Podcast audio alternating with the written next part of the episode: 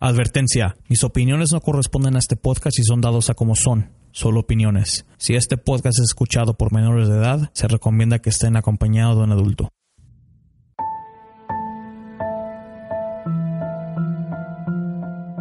Desde que el hombre existe se ha enfrentado con hechos sobrenaturales que desafiaban la ley de la vida y la sensibilidad de nuestro conocimiento. Ahora que estamos en el siglo XXI, todavía suceden estos eventos y muchos siguen sin explicación.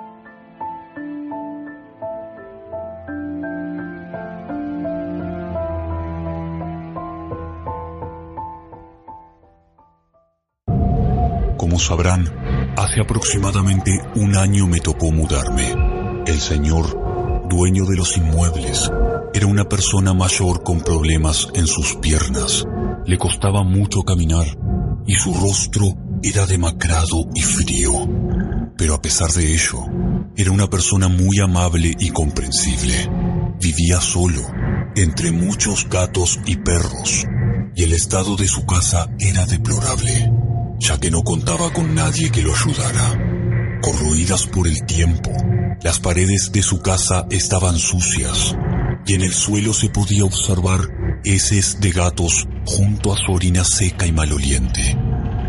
En un intento personal de compensarlo por un error que había cometido en los trámites del alquiler, intenté ayudarlo lo más que pude.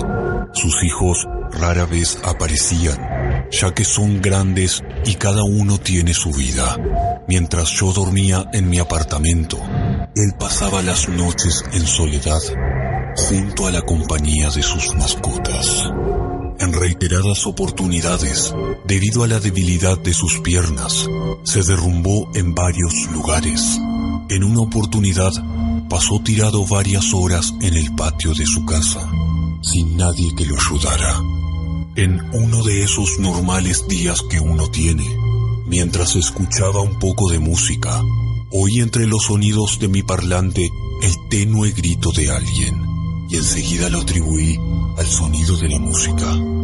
Al escuchar a mis perros ladrar, esa idea se derrumbó y automáticamente me levanté de mi asiento para echar un vistazo por la ventana. Fue en ese momento que vi el rostro horrorizado de la hija del anciano.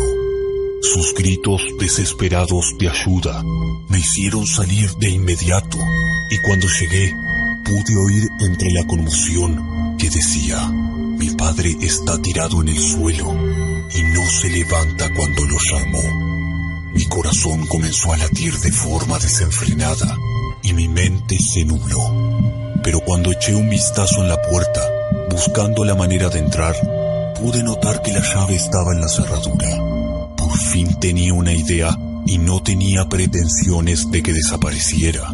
Así que tomé una piedra del suelo y rompí la ventana. Ayudándome con mi campera, introducí mi mano hacia la llave y en el momento que logré abrir la puerta, su hija se abalanzó hacia adentro de la casa. Por otra parte, yo quedé quitando los pedazos de vidrio de mi abrigo, sin imaginar el horror que descansaba dentro. Cuando por fin me liberé de los vidrios, mi reflejo fue entrar en la fría casa. Lo único que podía ver era a un par de personas intentando levantar el cuerpo flácido encima de la cama. Mientras me abría paso entre muebles corridos por la agitación y desenfrenados llantos de la hija, pude ver la mórbida realidad. El rostro de aquel hombre estaba completamente hinchado y cubierto de sangre, como si hubiera golpeado su cara contra el suelo con todo el peso de su cuerpo.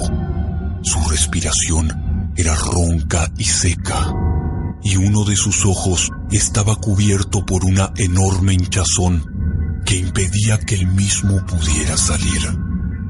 En un intento de tranquilizarlo, me acerqué temerosamente mientras peleaba con mi miedo a ver esa escena. Con un profundo respiro mientras su saliva se mezclaba con la sangre, levantó su mano y la apoyó sobre mi brazo. Pude darme cuenta de inmediato que intentaba decirme algo, pero nunca sabré qué era, ya que de sus labios hinchados y sucios solo se escuchaban por goteos de aire y saliva mezclados. A pesar de hacer videos de horror, aquel miedo fue indescriptible. En el fondo quería liberarme de aquella mano hinchada y putrefacta, pero sentía una profunda empatía por el hombre y no permitiría que pasara sus últimos momentos con alguien que lo rechazara. Vecinos y su hija llamaron a los servicios de emergencia, que por cierto tuvieron un pésimo actuar. Aquel hombre murió dentro de la ambulancia en la cual lo estaban asistiendo. Y cuando me acerqué a preguntar por qué no se lo llevaban, de inmediato me respondieron que los empleados de la salud estaban de huelga. Al día de hoy no logro olvidar aquel recuerdo de su mano sobre mi brazo. Aunque suene demente, pude sentir en el aire lo que muchos llaman muerte. Al parecer, aquel hombre murió de serias contusiones y pasó un largo tiempo tendido en el suelo esperando a que alguien fuera en su ayuda. Lo que más me perturba es saber que a metros de mi casa, mientras esa misma noche yo dormía plácidamente, aquella persona golpeaba su rostro contra el suelo e incapaz de moverse en la completa soledad de la noche Imaginaba que alguien iría en su rescate y cada hora se habrá hecho eterna mientras la muerte aguardaba y observaba en un frío rincón de su casa.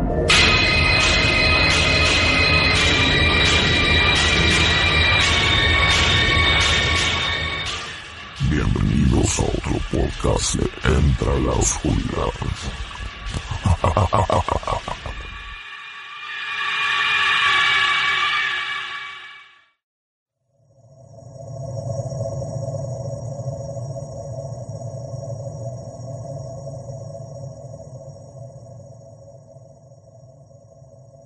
Hola y sean bienvenidos a la octava grabación de Entra la Oscuridad, donde sus más grandes miedos se hacen realidad. El clip que acaban de escuchar es de un canal de YouTube llamado Zador, Trazador de Pesadillas. El clip viene de uno de sus videos donde Zador, el conductor del canal, nos relata su anécdota en donde convivió en los últimos momentos de un señor, al cual fue una experiencia con la muerte. Fue una anécdota muy muy buena y es un canal que les recomiendo bastante. El link se los dejaré en la caja de descripción. Hoy les tengo un par de relatos que espero les guste. Bueno, sé que les va a gustar, al igual como me gustaron a mí. Por primera vez vamos a tocar el tema de la posesión. La posesión es un tema muy delicado. Según determinadas religiones, cualquier persona puede caer víctima de una posesión demoníaca. La posesión es cuando un espíritu impuro o inmundo entra en el cuerpo de una persona y le hace hablar y comportarse no como la persona quiere, sino como el espíritu quiere, o el demonio. Los signos exteriores de la posesión son casi siempre los mismos.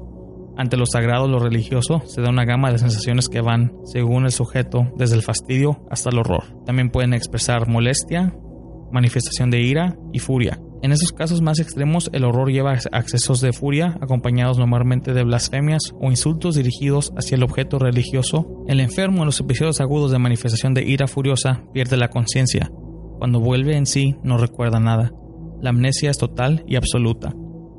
Sin embargo, aunque no recuerde nada al sujeto durante el episodio, ha padecido un cambio de personalidad mientras ha durado esa crisis de furia. Esa segunda personalidad siempre tiene un carácter maligno. Es frecuente que durante esos momentos las pupilas se vuelvan hacia arriba o hacia abajo, dejando los ojos en blanco. Los músculos faciales se ponen frecuentemente en tensión. También las manos muestran crispación. Acabada la crisis furiosa, la persona vuelve lentamente a la normalidad. Fuera de la crisis furiosa en que emerge la segunda personalidad, la persona lleva una vida completamente normal, sin que esta patología afecte para nada ni a su trabajo ni a sus relaciones sociales. En algunos casos, no oyen voces internas ni sienten que algo les corre bajo la piel. No se observa ningún antecedente familiar que pudiera hacer pensar en patologías mentales con base genética. Es fácil, la posición es algo de gran sensibilidad y aquí se puede confundir con males físicos y mentales también. El relato de hoy lo trae Araceli. Araceli siente que estuvo bajo posesión. Se lo dejo a su criterio, pero recuerden que tienen que respetar.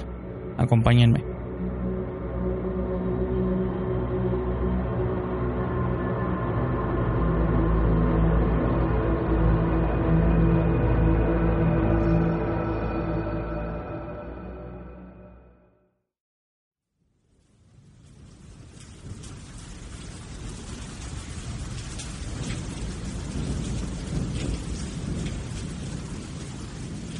Buenas noches, estamos de regreso en Entra la Oscuridad. Tengo conmigo a Araceli, así que Araceli, la audiencia es tuya y adelante. Bueno, mi relato empieza así. Hace muchos años, cuando yo me junté con mi esposo, este, ah, tenía muy poquito que yo me, me había juntado con él cuando uno de sus hermanos tuvo un accidente entonces mi, esposo estaba llorando, estaba muy angustiado y me dice, vamos, vamos a este a la clínica a ver si están ahí. A ver si habían llevado a su hermano por allá. Y fuimos y iba angustiada también, iba con miedo de que le pasara algo. Y resulta que el, el hermano de él no estaba ahí. Entonces me dice, vamos al lugar del accidente. Y él me llevaba jalando de la mano y este, íbamos corriendo, corriendo, corriendo. En ese entonces había muchos terrenos y sembraban y todo eso. Entonces, al cruzar por ahí, este, estaba, era muy grande, muy, muy grande. Casi ya saliendo de ahí, de momento me di cuenta que me empecé a alegrar por el accidente que había tenido mi, cuñado. Y yo me quedé pensando por qué sentía yo eso. Eh, a mí nunca me había pasado eso, yo siempre fui muy muy llorona, muy, muy chillona, muy me asustaba de todo pero en ese momento me di cuenta que algo me estaba pasando. De momento sentía yo un gusto, como diciendo, qué bueno, así, ¿no? Pero este, pues no era normal en mí porque eso era involuntario.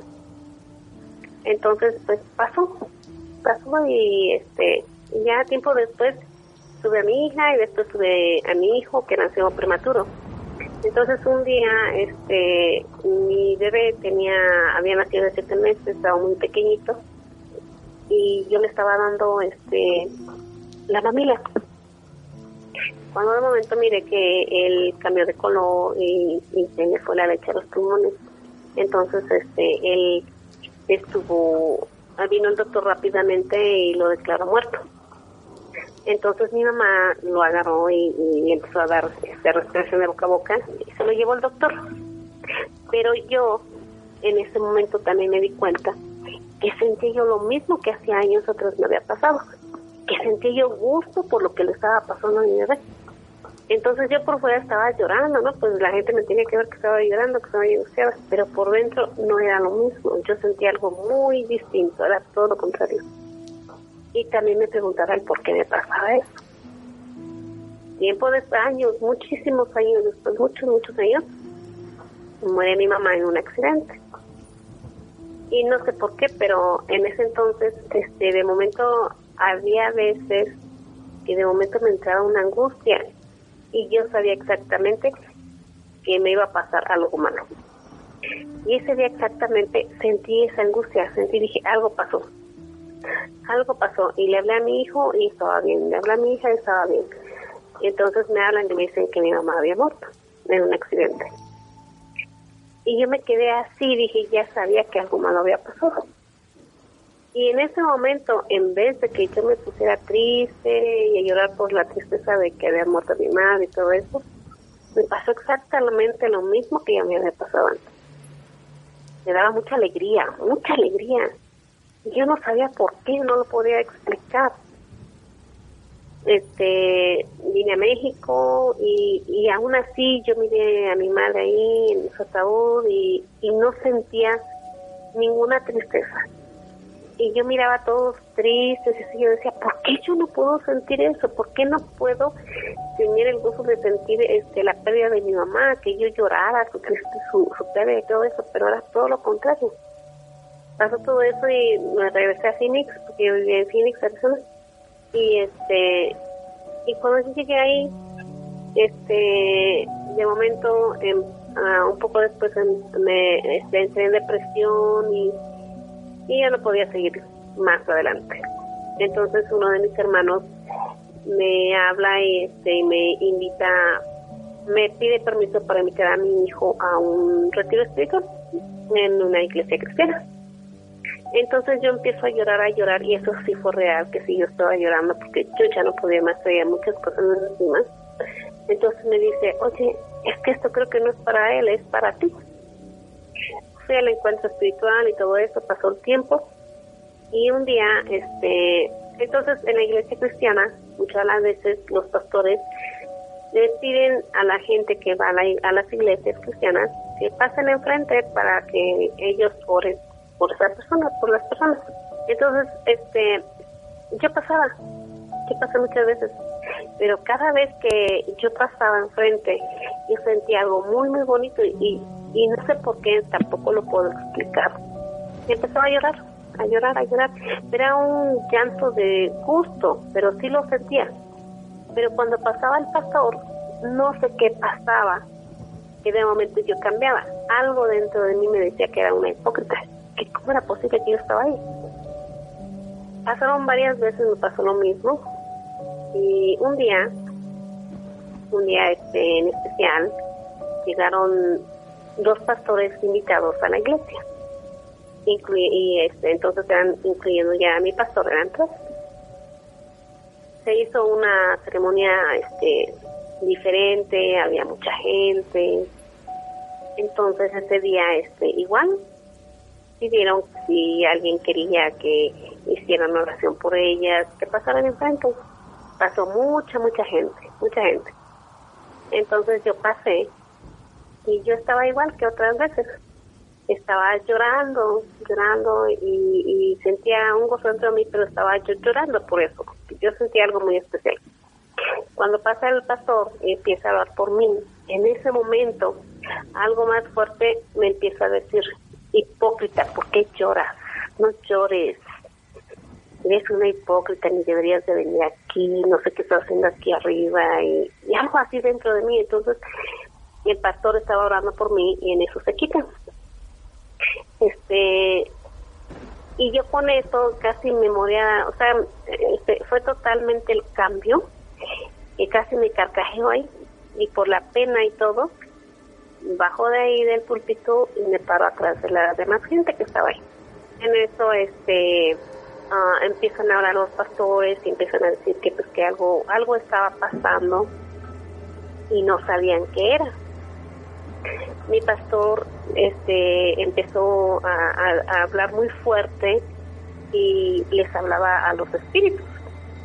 Decía que había un espíritu que estaba ahí y que no se quería revelar. Y dijo, este, aquí está pasando algo muy fuerte.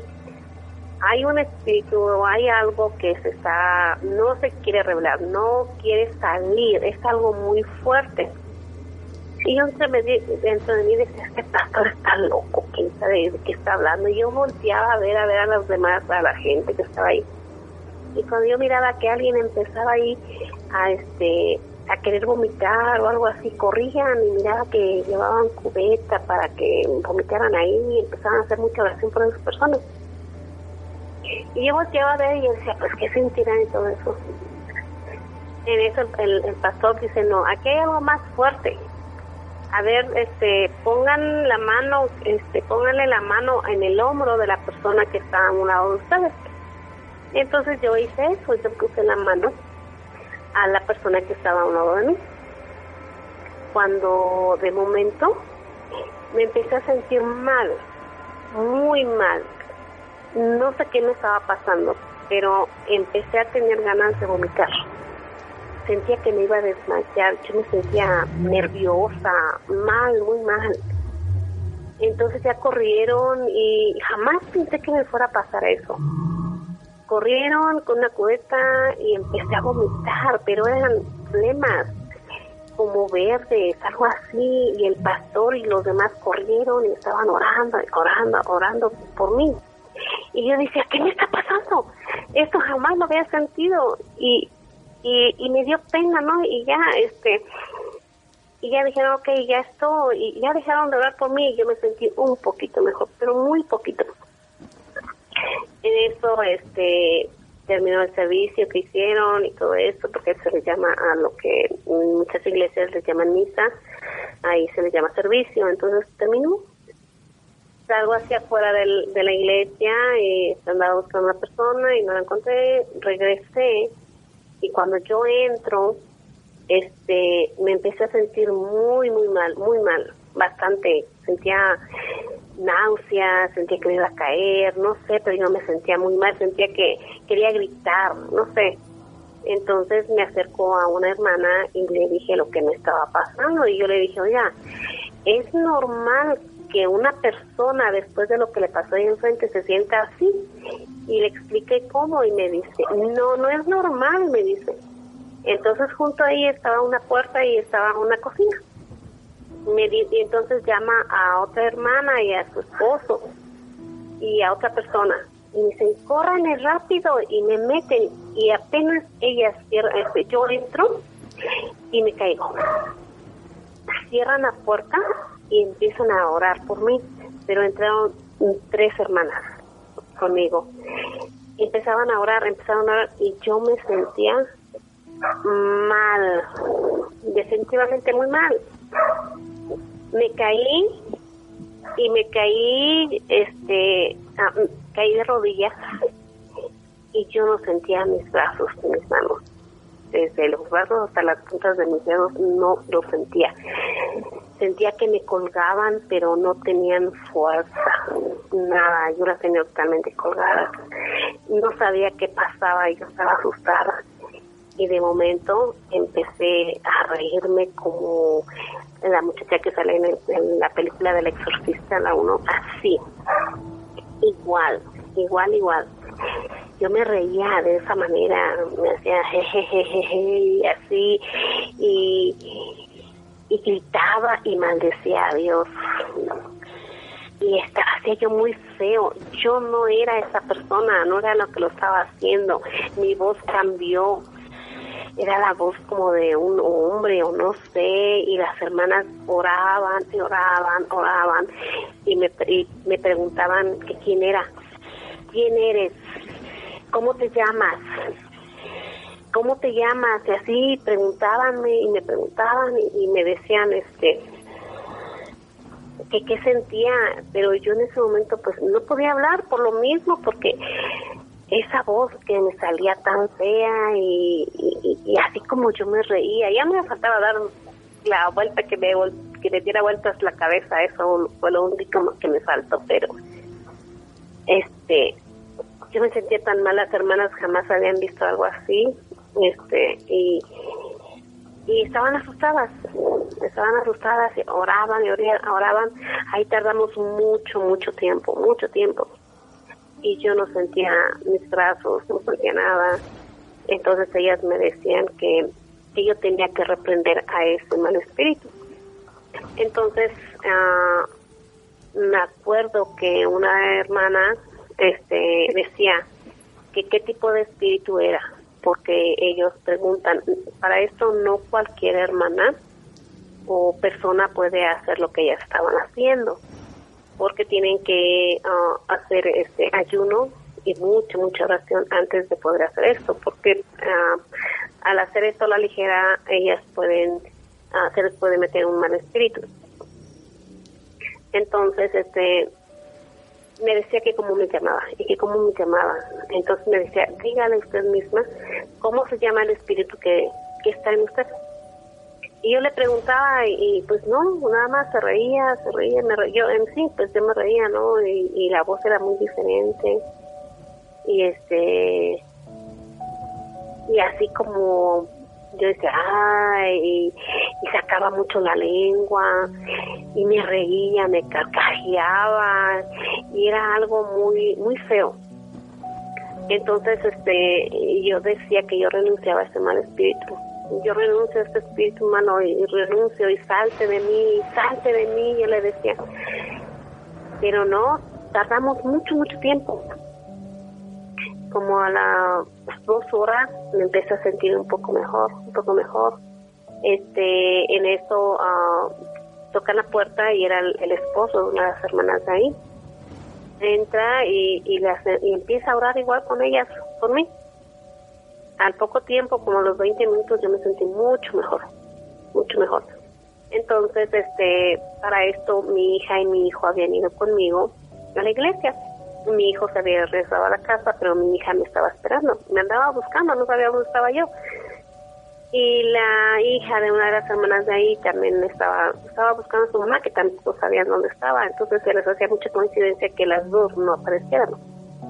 Entonces, este, pues ya salimos y mi hija pues ya me preguntó qué había pasado, por qué me había tardado tanto, que por qué no la había avisado. Entonces ya le empecé a, contar lo que me había pasado. Entonces ya me subí a la camioneta y ya nos íbamos de regreso a la casa. Nos íbamos a la casa cuando de momento empecé otra vez a sentir lo mismo. Empecé a reírme de la misma manera y hacer lo mismo. Y yo le dije a mi hija, y mi hija estaba asustada. Mis nietas iban conmigo ahí en la camioneta y ellas decían que qué me pasaba, qué te pasa, qué te pasa, me decían. Y mi hija iba manejando, pero iba asustadísima. Entonces, este, empieza ella a orar por mí, iba manejando, pero iba orando por mí y les dice a las niñas que oraran por mí. Entonces empezaron a orar, a orar, a orar y, y no, yo me sentía muy, muy mal, muy mal. Llegamos a la casa de uno de mis hermanos y le dice mi, eh, mi hija a él que si le podía cuidar a las niñas. Y él definitivamente dijo no, y no sé qué tanto. Pero nosotros las íbamos a dejar para que no miraran lo que me estaba pasando. Entonces me lleva a la casa de una hermana de, de, la iglesia y ella me mira y me mete rápido a su cuarto y empezó a orar, a orar, a orar. Tardamos ahí como dos horas, y no es que más también y yo me sentía así mal. Me sentía mal, no sabía lo que me estaba pasando y tardamos ahí. Y desde esa vez yo me sentía muy mal. Pasó tiempo y, y ellas fueron, este, después este, los demás hermanos de la iglesia se enteraron y, un día este, yo estaba preparando mis cosas para regresar a México. Entonces, este, llegaron ahí a la casa unos, unos hermanos y me dijeron que si era cierto lo que me había pasado, o sea, lo que les habían contado, y dije que sí. Entonces ellos me dijeron que cuando hay un mal espíritu y pasa esto, y cuando hacen oración y los llegan a sacar, hay veces que se, se enojan los, los espíritus malos y pueden uh, desquitarse con la gente que vive conmigo y hasta con el perro. Me dije, ¿cómo que con el perro? Me dijeron, sí hasta con el perro se desquitan porque hay veces que usted no lo sabe, pero cuando usted menos se da cuenta, el perro muere de momento, ya sea torcido o por un accidente que casualmente era por cualquier cosa puede morir.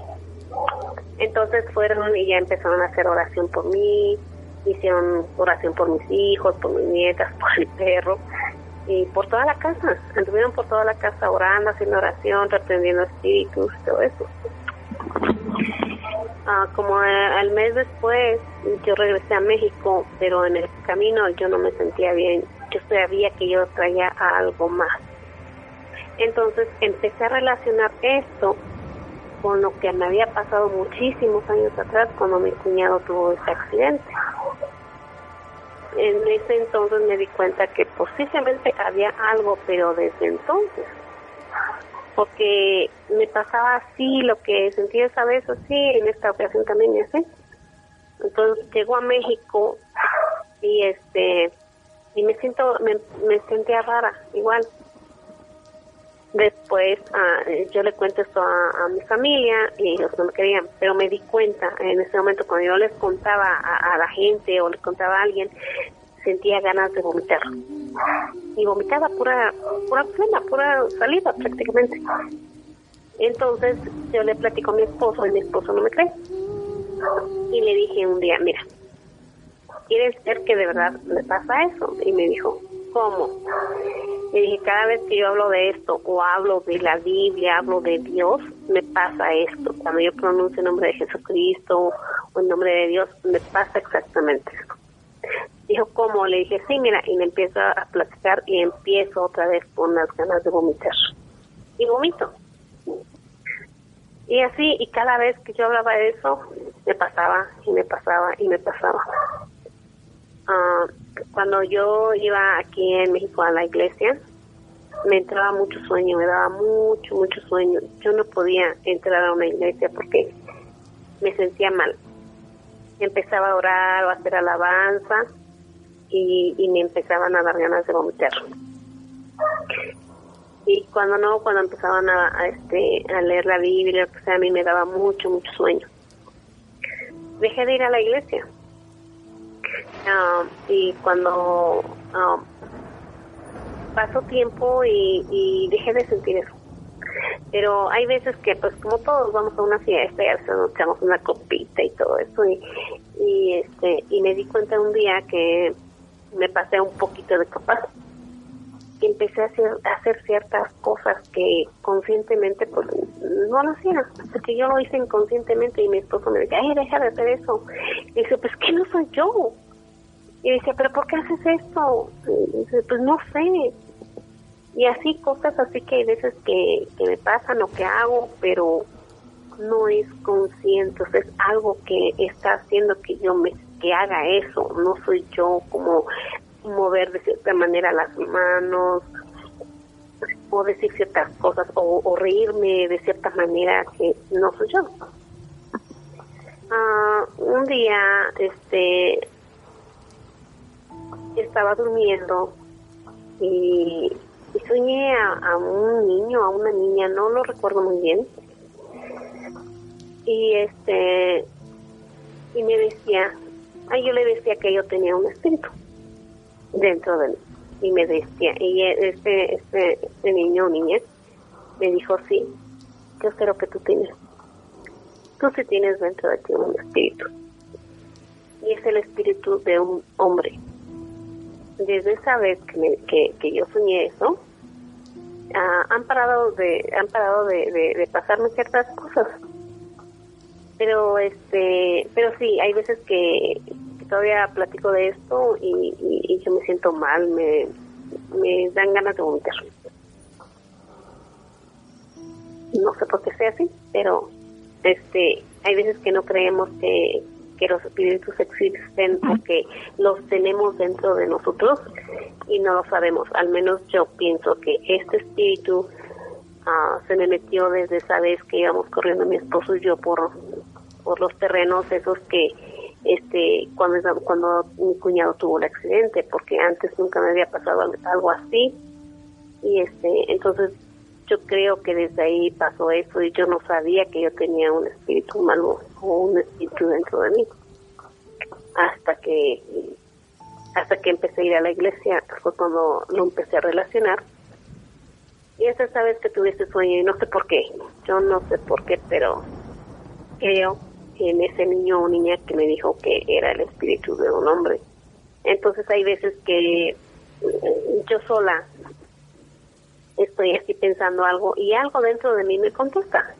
O será que estoy loca o a lo mejor a mucha gente le pasa o es algo normal, no lo sé. Pero hay veces que este, que pienso ciertas cosas y yo misma me contesto o luego empiezo a decir groserías así en mi, en mi mente cuando yo no soy así o hay veces que es más en mi mente hasta blasfemo de Dios, que Dios me perdone, porque pues no es porque yo lo quiera hacer o porque lo deseo o, lo sienta, sino que es algo que está dentro de mí, yo creo que es algo dentro de mí que hace que yo piense así.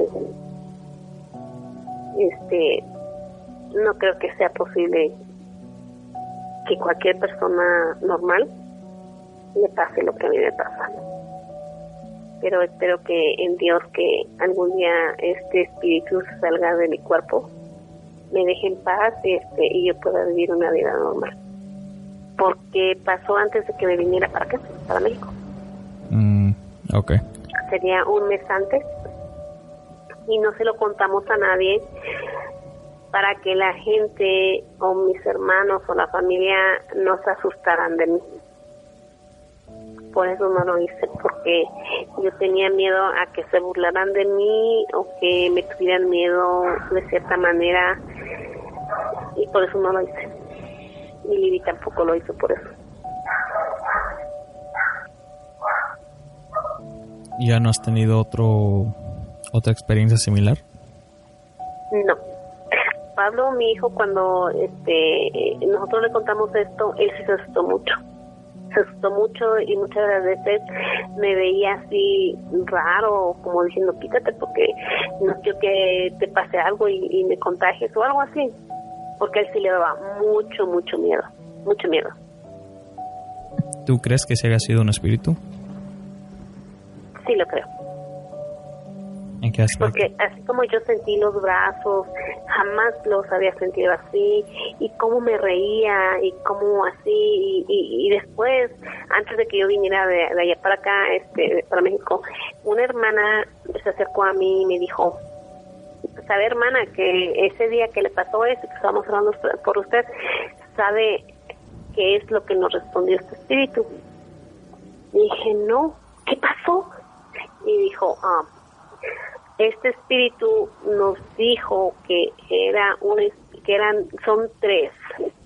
Ella me dijo que eran tres, no era uno.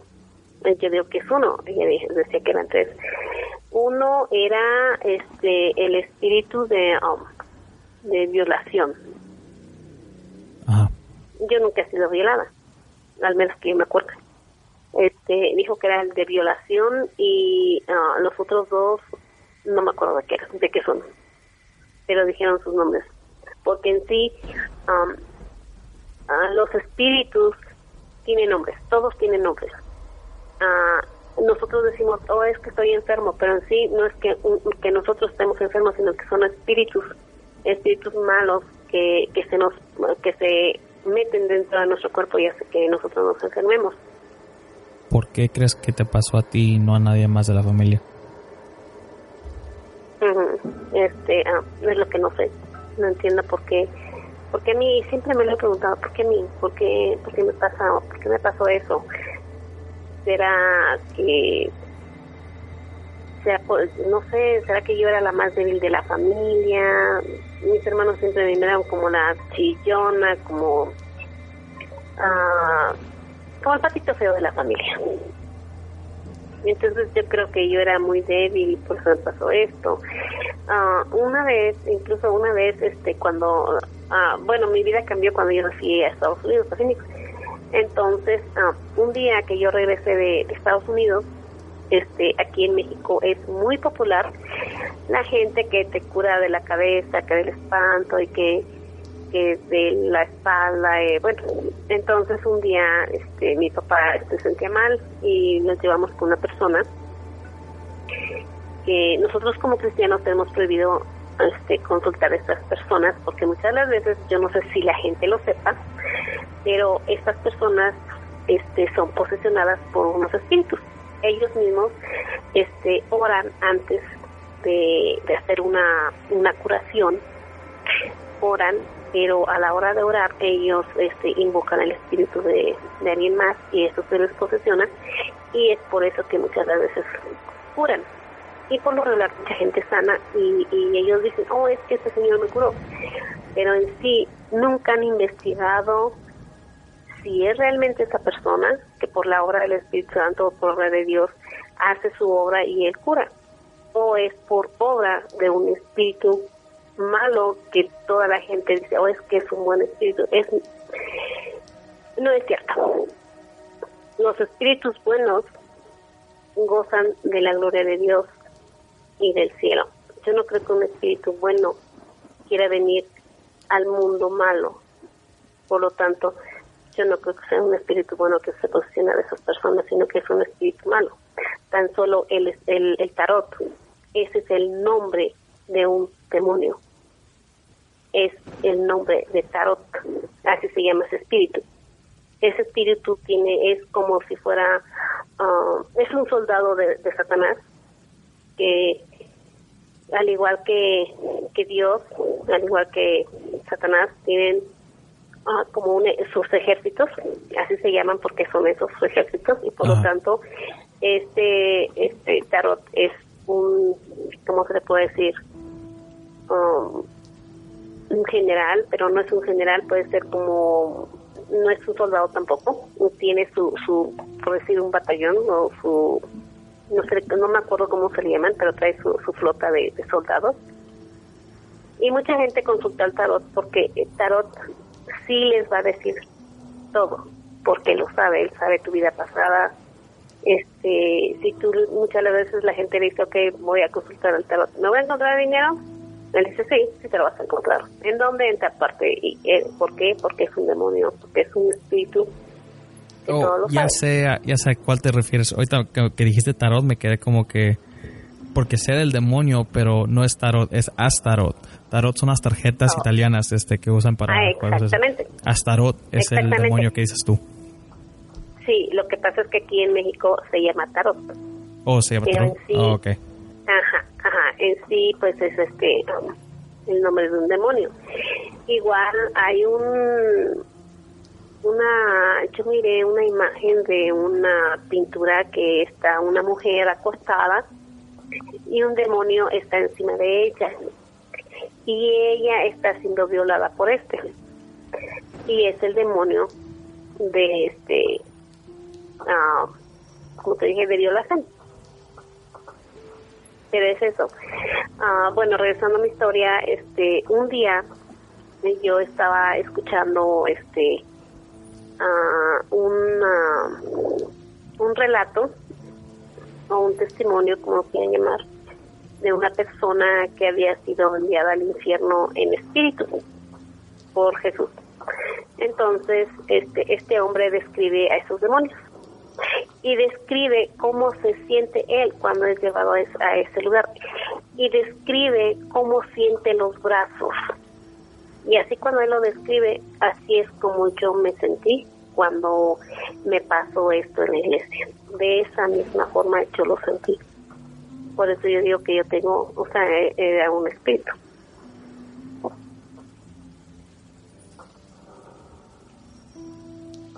Esa es también la, la única explicación a la que yo pensaba cuando, cuando te pregunté que por qué te había pasado a ti.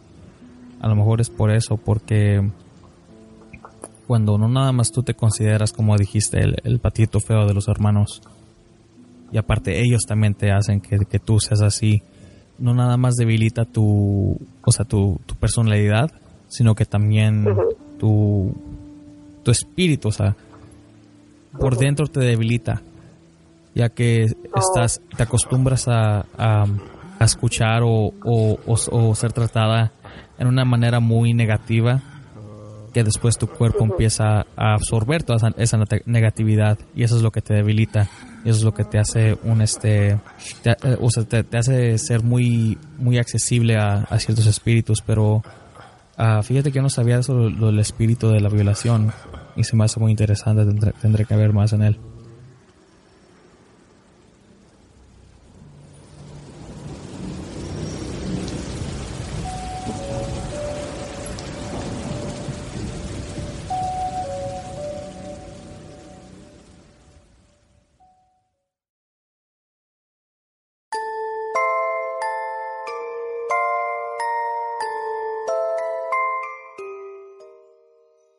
Un espíritu de luz puede posesionar a una persona, pero se dice que se necesita el permiso de tal persona y de la de Dios. Esos casos son raros.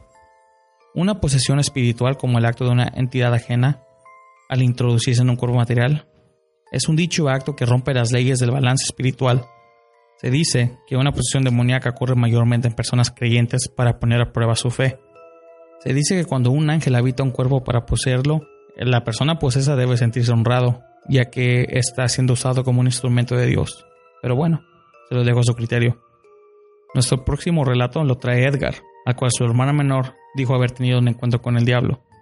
Escuchen.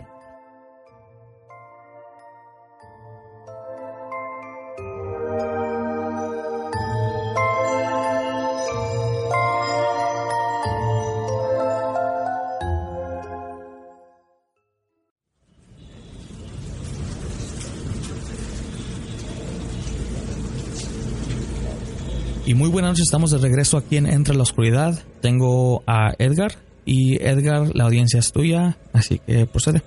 Sí, bueno, eh, yo tengo una historia que contar. Eh, esto me ocurrió cuando tenía aproximadamente 12 años eh, y ahí mi hermana tenía 6 años. Eh, hubo un tiempo en el que mi hermana tenía mucho la frase de decir, cuidado que ahí está el diablo o ahí está el diablo. Era tal su, su frase que a veces cuando llegábamos a la casa y las luces estaban apagadas, siempre nos decía, ahí está el diablo, cuidado, ahí está el diablo. Eh, en una ocasión, cuando iba entrando a mi cuarto para prender la luz, de igual manera me empezó a asustar, ahí está el diablo. Una vez me molesté y le dije, el día que se te aparezca vas a ver que jamás volverás a decir esa frase. Esa noche todo pasó muy normal, me fui a dormir, mi hermana se fue a dormir, cada quien en su. Al otro día me despierto y mi papá y mi mamá me empiezan a regañar, me empezaron a decir que por qué asusté a mi hermana, que no volviera a hacerle ese tipo de bromas y que si la volvía a asustar, eh, me las iba a ver con ellos. Yo me quedé desconcertado porque pues, yo no la había asustado y yo no le había dicho nada. Eh, ese, ese mismo día le pregunté a mi hermana qué fue lo que había ocurrido. No me quiso decir. Pasaron unas dos semanas cuando mi hermana ya estuvo más tranquila y le volví a preguntar qué fue lo que pasó esa noche. Eh, hasta la fecha la verdad es que me sigue dando miedo platicar esto porque sí me sigue despertando. Pero bueno, esa noche dice mi hermana que se fue a acostar, estaba a punto de dormirse y justo en su ventana de su recámara alguien, alguien le tocó la ventana. Cuando ella voltea a la ventana, dice que vio pues al mismo diablo, al diablo diciéndole que venía a jugar con ella, que venía por ella. Ella cerró los ojos y empezó a gritar histéricamente y cuando volvió a abrir los ojos, se, bueno, se tapó con las cobijas y cuando abrió los ojos y se quitó las cobijas, lo vio a un lado de su cama y diciéndole, vengo a jugar contigo, vámonos. Ella estaba gritando y llorando, en verdad, pero a cantidades, porque mi papá y mi mamá me decían que sí, que, cuando entraron a su recámara estaba totalmente pues asustada, que no la podían controlar. Eh, mi papá dice que quiso abrir la puerta de su recámara y no la podía abrir, y cuando por fin la pudo abrir, y entró a su recámara, mi hermana estaba totalmente pues en, shock prácticamente. Eh, mi papá le empezó a decir, no, no digas eso, no, eso no está pasando, eso son días. Dice mi hermana que mi papá la cargó y le empezó a decir, tranquila, no pasa nada, todo está bien, y que todavía en la ventana lo volvió a ver y que le dijo, ya me voy, pero no me olvido de mi juego contigo, voy a regresar por ti para jugar. Mi papá se la llevó a su recámara, con mi mamá la trataron de calmar, este, aparentemente se tardaron mucho tiempo en poder calmarla porque al otro día, como les comenté, mi papá y mi mamá me, en verdad me regañaron y me dijeron que por qué le había asustado así, que por qué le había hecho esa broma. Totalmente yo no le había hecho ninguna broma así de hecho a la fecha mi hermana no le gusta platicar esa historia. Yo cuando le pregunté pues cómo era o, qué fue lo que viste en realidad, ella simplemente dice pues era una persona o más bien una persona, alguien horrible, o sea, su cara era totalmente indescriptible, algo feo y algo que pues, no, no me gusta contarlo. Y pues curiosamente sí, después de esa noche jamás volvió a decir esa frase, después de esa noche jamás le gusta bromear con, con ese tipo de cosas. Y, este, y la verdad es que para mí, el que mi hermana me haya platicado esto, fue como, wow, o sea, en mi casa que haya pasado esto es, me da a veces miedo, hay personas que dicen que tal vez fue un sueño, un sueño de ella y que lo sintió muy real, pero ella hasta la fecha sigue diciendo que no, que ella no estaba dormida, que ella estaba totalmente consciente y despierta de lo que vio esa noche. Y pues bueno, ese prácticamente fue mi, relato de, algo como que sucedió eh, pues totalmente paranormal a, a, mí y a mi hermano. Bueno, como dice la gente que fue un sueño, yo no diría eso. Si tu hermana dice que, que pasó, pues pasó especialmente con niños. ¿Qué edad tenía tu hermana? Eh, bueno, ahorita ya tiene 21 años. Te digo, en ese entonces tenía 6 años. He recomendado en, en previas grabaciones de que cuando un niño llega con ese tipo de, de reclamos o pidiendo ayuda a los papás de que algo así les está pasando o que vieron, que lo mejor que pueden hacer los padres o los familiares es hacerles caso y no ignorarlos. Porque un niño a esa edad, bueno, especialmente a esa edad, lo que sienten ellos de que su lugar de confianza o las personas en las que más confían son por supuesto los padres o hasta eso los hermanos que sean mayores o lo que sea. Entonces cuando un padre da de loco a sus hijos así de pequeños, los hijos empiezan a, perder confianza en los papás y empiezan a, a esconder ese tipo de cosas cuando sucede. Y eso es algo muy malo porque digamos que algo le, podía haber pasado a tu hermana y ella nunca lo quiso contar porque mejor se quiso guardar o guardarlo en secreto, evitar tener problemas con tus papás o que tus papás le dijeran, la ignoraran o que le dijeran que estaba loca o que fuera un sueño, ese tipo de cosas. Sí, y, digo, en verdad, este, eh, como te comentaba, mi hermana asegura que fue real, que sí lo vio y pues obviamente mis papás dijeron que no, que fue un sueño, una pesadilla, que, que simplemente eh, fue un mal momento. Y obviamente pues esa vez me atribuyeron a mí tal vez el que yo la había asustado, el que yo a lo mejor la había este, hecho pues una broma así cuando yo cuando dije pues yo no este, hago ese tipo de bromas la verdad y yo la verdad sí es que sí le creía a mi hermana. Cuando me platicó lo que en verdad sintió lo que pasó pues totalmente me quedé desconcertado porque pues como comentas es algo que un niño este te diga como a ciertos rasgos el miedo que sintió no es como cualquier cualquier cosa a lo mejor. ¿Tu hermana ahorita a esta edad no todavía recuerda lo que pasó y, te ha dicho o...? Sí, sí lo recuerda. Eh, de hecho, como te decía, y a veces le llegan a preguntar, no le gusta mucho platicar esa historia, es como en ese aspecto sí te lo ha reservado mucho porque le, que en verdad la, cuando la recuerda sí se pone como tensa, como nerviosa y dice es que es algo que me sigue, que lo sigue como grabado en su, en su mente, en sus sentimientos pues claro, un evento así tan grande para un niño nunca se le va a olvidar, no importa qué, tan, qué tanto tiempo pase. Como te digo, ahorita, este, de hecho prácticamente después de eso sí no le gusta bromear con nada de esas cosas, ni asustar, ni, ni decir así que un fantasma, eso es como que en verdad sí le, le quedó mucho, muy adentro de ella todo eso, lo que le pasó, todo lo que vivió esa noche. Y, y, no le gusta para nada ese tipo de, de, bromas desde lo más mínimo, que a lo mejor un susto así no le gusta hacer nada de ese tipo de bromas, porque yo creo que se quedó muy, muy, muy en el fondo todo lo que le pasó. Y yo por decir, eh, recuerdo como les conté en la historia que esa noche le dije, el día que se te aparezca, a ver si vuelves a decir eso, pues no sé si también fue algo que tal vez este, este se podría haber embocado, no lo sé, pero sí fue algo pues como impresionante lo que le pasó a mi hermana y, y que en verdad, o sea, mis padres esa vez yo los recuerdo como estaban histéricos conmigo, como si, como si en verdad yo le hubiera hecho algo este que lo hubiera traumado a mi hermana. Claro. Bueno, todos todo el mundo lo sabe, creo, de que si le sigues hablando o si lo sigues buscando, lo vas a encontrar. Cuando lo encuentres, va a ser demasiado tarde. Sí. ¿Nunca dijo tu hermana o nunca describió tu hermana cómo se miraba? Pues me dijo que lo que cuando, cuando lo vi al lado de su cama, tenía su cola y la estaba jugueteando como si fuera un bastón, así dándole vueltas, y que fue cuando le empezó a decir que venía a jugar con ella. De la cara, en verdad, yo le pregunté, bueno, tu cara, su rostro, ella solamente me decía que era indescriptible, y era feo, o sea, era, pues lo único que te puedo decir es que era feo, o sea, no tenía un rostro como que te puedo decir, era a lo mejor como un señor que se parece, no, simplemente tenía una cara totalmente deformada y, y fea, o sea, fea, y lo que más recuerda ella dice que cómo movía su cola, que movía su cola como si tuviera, digo, como si fuera un, como si fuera un bastón, pues me imagino de esos que, como van jugueteando luego los señores con el bastón, así me lo describió mi hermana, que jugaba con su cola. Y todavía dice que cuando mi padre la carga y la lleva, la saca de su recámara, voltea a ver a su ventana y lo, todavía lo vi afuera de su recámara, le dijo, o sea, sobre su ventana, que pues iba a volver a regresar para jugar con ella.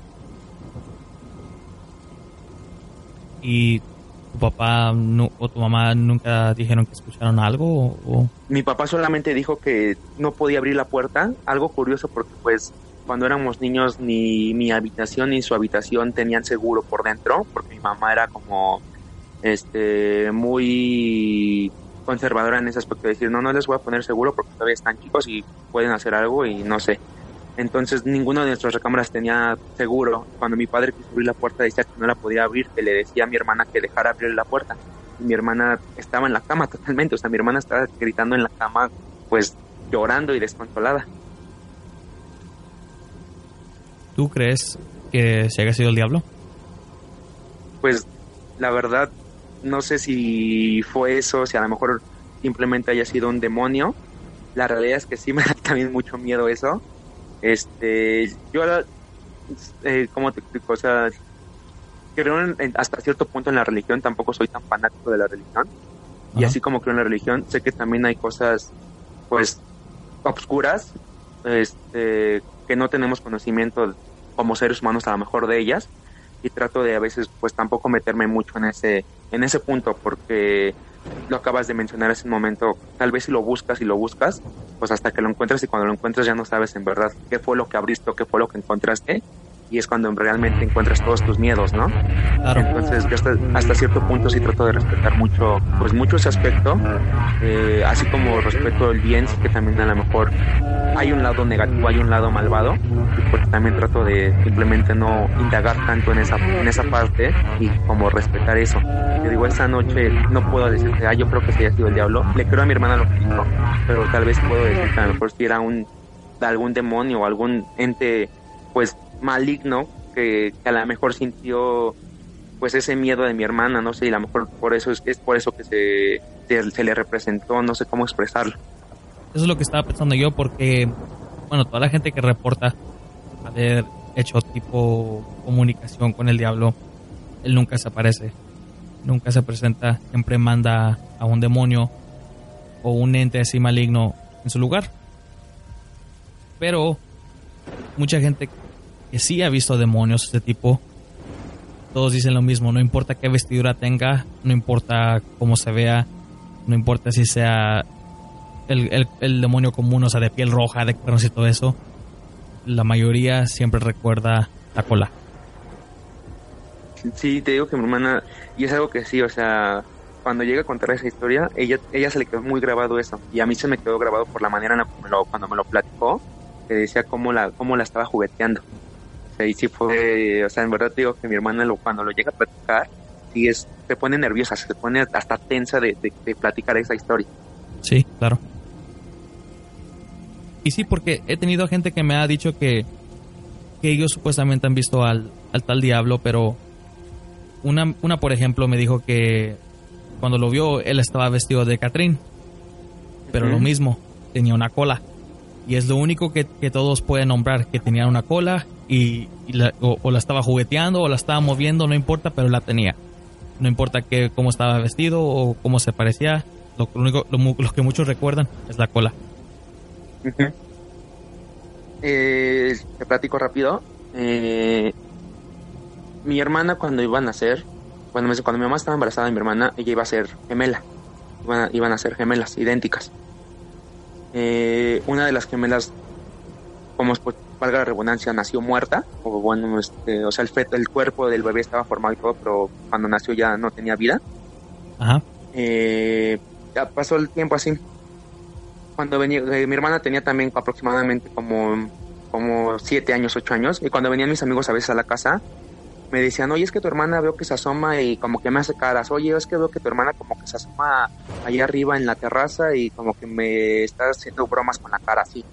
Y yo le decía, pues es que mi hermana no está, mi hermana está con mi abuelita, o mi hermana está con mi tía. Y muchos me aseguraban de mis amigos que veían a mi hermana. Pasa el tiempo, cuando mi hermana cumple 15 años, le hacen su fiesta de 15 años, este, todo normal. Una, una noche, bueno, más bien un día antes de su fiesta de 15 años, mi, donde estaba enterrada los restos de mi, pues, de mi otra hermana, eh, los movieron de ese lugar y los movieron con, con otras familias que teníamos, pero no nos enteramos hasta, hasta después, ¿no? Ajá. Ese día en la fiesta de 15 años pasa, nos venimos a la casa, descansamos y mi papá estaba dormido. De repente empieza a escuchar que estaba llorando alguien, se despierta y vio a mi hermana de espaldas. Le, y la, pero dice que estaba llorando, llorando descontroladamente, que mi papá se, o sea, entre que estaba despierto dormido se levantó, le dijo, ¿qué tienes, hija? ¿Qué te pasa? Cuando se da la vuelta para levantarse de la cama y pararse, este, voltea y ya no estaba. Y va a su cuarto de mi hermana y pues mi hermana estaba totalmente dormida.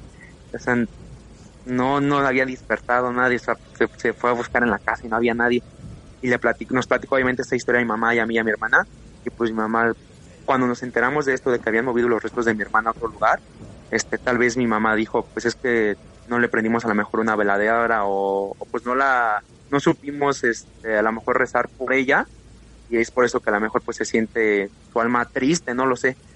Pero pues así hubo casos que, que te digo, no solamente uno, sino varios de mis amigos la llegaban a lo mejor como a visualizar aquí en mi casa y mi papá también en ese momento cuando fue su fiesta, eso fue hace ya pues, seis años, este, que la vio y que también pues, eh, pues se sacó de onda porque dijo, pues yo vi a tu hermana llorando de espaldas y pues cuando la fui a ver a su habitación, pues no es, o sea, más bien estaba dormida, no, no se había despertado. Y digo, pues esa vez mi mamá prendió una veladora, este, pues, rezamos y tratamos ahora sí que de encomendarlo mejor pues para su alma y que este donde quiera que esté que pues esté en un buen lugar y que pues esté prácticamente con algo bueno. Pero pues sí fue algo como, digo, en ese aspecto a mí no me da miedo, la verdad es que nunca he sentido miedo de, ese lado, porque siento que a lo mejor, pues sí es mi hermana y, y, ciertos momentos se ha, se ha, representado, este, no la siento como una, a lo mejor una energía negativa, ni siento como esa, ese miedo, siento que a lo mejor tal vez puede ser que, pues es un ángel que nos pueda estar cuidando a la familia, que tal vez sea el mismo ángel que esté cuidando, este, pues a mi hermana, y este, y que pues bueno, a lo mejor es algo, digo, raro y extraño, pero que al final del día no siento como temor por eso. ¿Tú crees que sí sea la gemela fallecida? Pues realmente sí, eh, porque te digo que no solo, o sea, la realidad, varios de mis amigos cuando la llegaron a ver veían a mi hermana, o sea, mi hermana como tal, y decían, pues es que es tu hermana, yo vi a tu hermana, y te digo, pues era así de decirles, pues es que mi hermana ahorita está en su clase de natación, o mi hermana ahorita está con mi abuelita, o sea, ni siquiera está aquí en la casa. Y ellos aseguraban que pues era así mi hermana tal cual, o sea, era su cara y su cuerpo como, como mi hermana. ¿Y tu hermana no, no ha comentado que, que haya tenido una experiencia así con...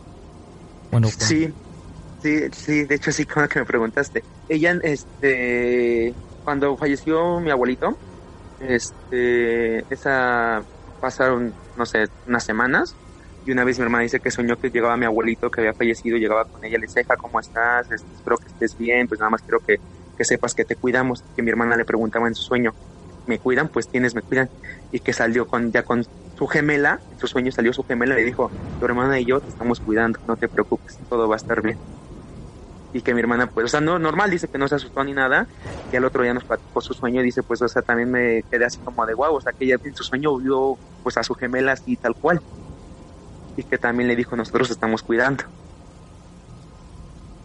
Es algo no tan común porque muchos gemelos no, no, no necesariamente, digamos, comparten el, no sé cómo se dice, o sea, no, no viene siendo un don, pero, o sea, no sé si sabes de que muchos gemelos comparten este, o a veces piensan lo mismo por esa misma razón, por ser gemelos, saben lo que uno está pensando, eso, pero no, no sé si tu hermana, aunque esté tu hermana fallecida, tu otra hermana, todavía tenga ese presentimiento de que su gemela sigue alrededor. Pues, eh, de hecho, bueno, actualmente ahorita yo no he sentido nada a mi hermana como, de eso pero ha habido cosas que, a veces mi hermana me platica. no sé, un ejemplo, una, vez dice que salió de la escuela tarde, venía para la casa y tenía que pasar por allí que estaba súper feo, oscuro, totalmente, este, pues más que, que un fantasma, esto que dijera, pues alguien malo que me pueda hacer algo, ¿no? Una persona malvada que quisiera hacer algo. Y que casualmente un perro, así un perrito se le acercó, o sea, un perro se le acercó y la siguió, la siguió, la siguió hasta la casa y que pues mi hermana se quedó también así, o sea, la siguió cuando se metió en la casa del perro, de repente se fue y se desapareció.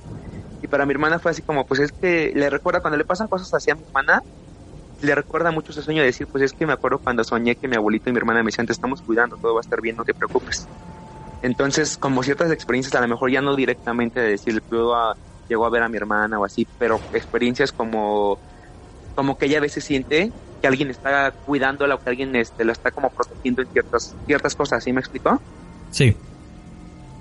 Muchas gracias por, por el espacio, muchas gracias por, por tu tiempo y bueno, espero que les hayan agradado este, los relatos que, que, les conté hoy.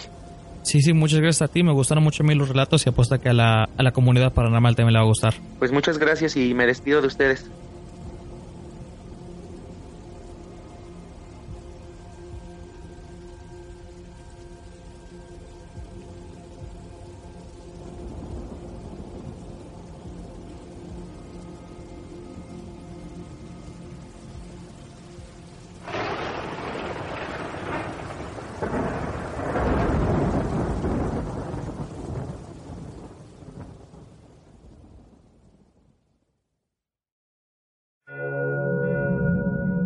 Qué raro, como lo mencioné en el relato, la gente que ha reportado tal encuentro siempre se acuerda más de la cola del demonio. Pero otra cosa que también es rara, se dice que el diablo nunca se presenta, siempre manda a demonios en su lugar para presentarse cuando se les llama. ¿Ustedes han tenido experiencias así? Compártalas con nosotros en la caja de comentarios. Este último relato nos lo manda mi tocayo llamado Juan Sosa. no, no es broma, el relato no soy yo, así se llama. Es un relato corto pero muy bueno. Espero tenerlo de invitado en el podcast un día, así que escuchen.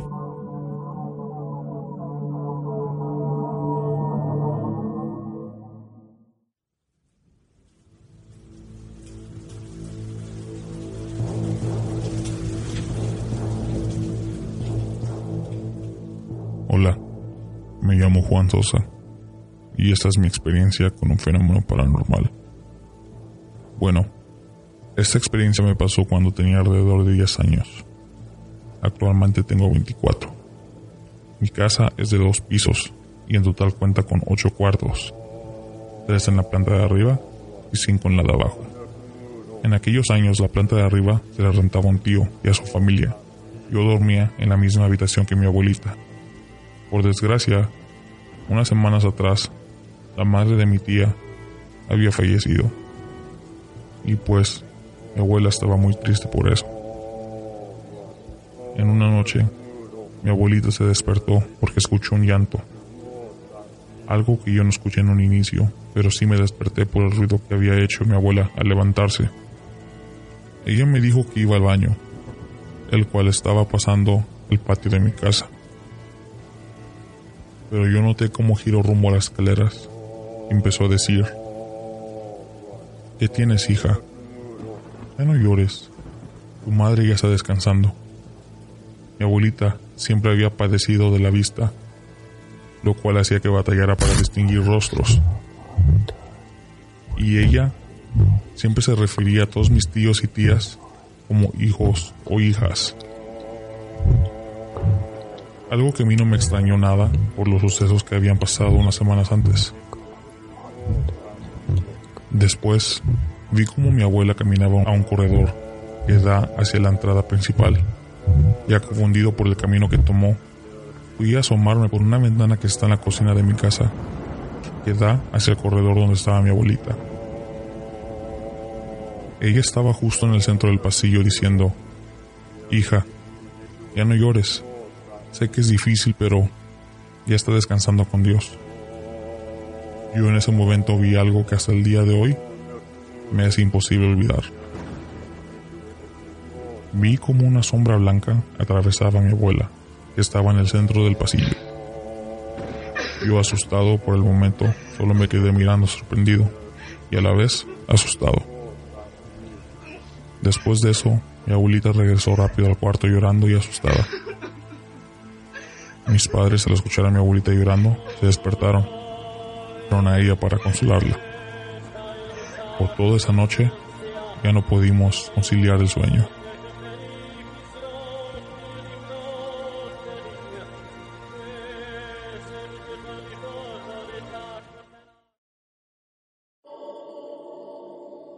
¿Ustedes creen en las manifestaciones de los espíritus de seres queridos después de que fallecieron?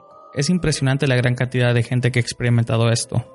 Recuerdo de una historia que me contó mi abuelo. La historia cuenta de un supuesto trailero que iba por la carretera. La carretera estaba sola, así que él vio que al lado de la carretera estaba una mujer. Y la mujer lo paró y le empezó a pedir ayuda porque su vehículo acababa de tener un accidente. Pero cuando el trailero va a ayudarle, el carro estaba volteado y adentro se encontraba una familia. Entonces el, trailero nos empieza a ayudar. El papá iba manejando, o un señor iba manejando, lo salvó a él, estaba vivo todavía. Atrás había un niño, pero la que se llevó lo peor de, ese accidente fue la madre, que iba en el lado del pasajero. A su sorpresa del trailero, esa mujer, la que ya estaba muerta, fue la misma que lo paró, que le andaba pidiendo ayuda. El amor de una madre es un amor que ningún otro le podrá competir. Ese fue el relato que me dijo mi abuelo. Pero bueno, hemos llegado al final de esta grabación. Quiero agradecer a Sador por permitirme usar su clip de su canal para recomendarlo, así que recuerden visitarlo y dejarles saber que van de mi parte. Es un canal muy bueno, así que suscríbanse. Recuerden que pueden escucharnos en SoundCloud, Evox, Spreaker, Libsyn, YouTube y iTunes. Y si les gustaría participar, pueden mandar un correo electrónico a entraelmiedo9 y con gusto haremos que suceda. Si les gustaría ser Patreon de este canal, pueden encontrarnos en www.patreon.com diagonal entrar la oscuridad. Les dejaré el link en la descripción. Quiero agradecerles una vez más por permitir que este podcast siga. Mi nombre es Juan y quiero desearles muy, muy buenas noches.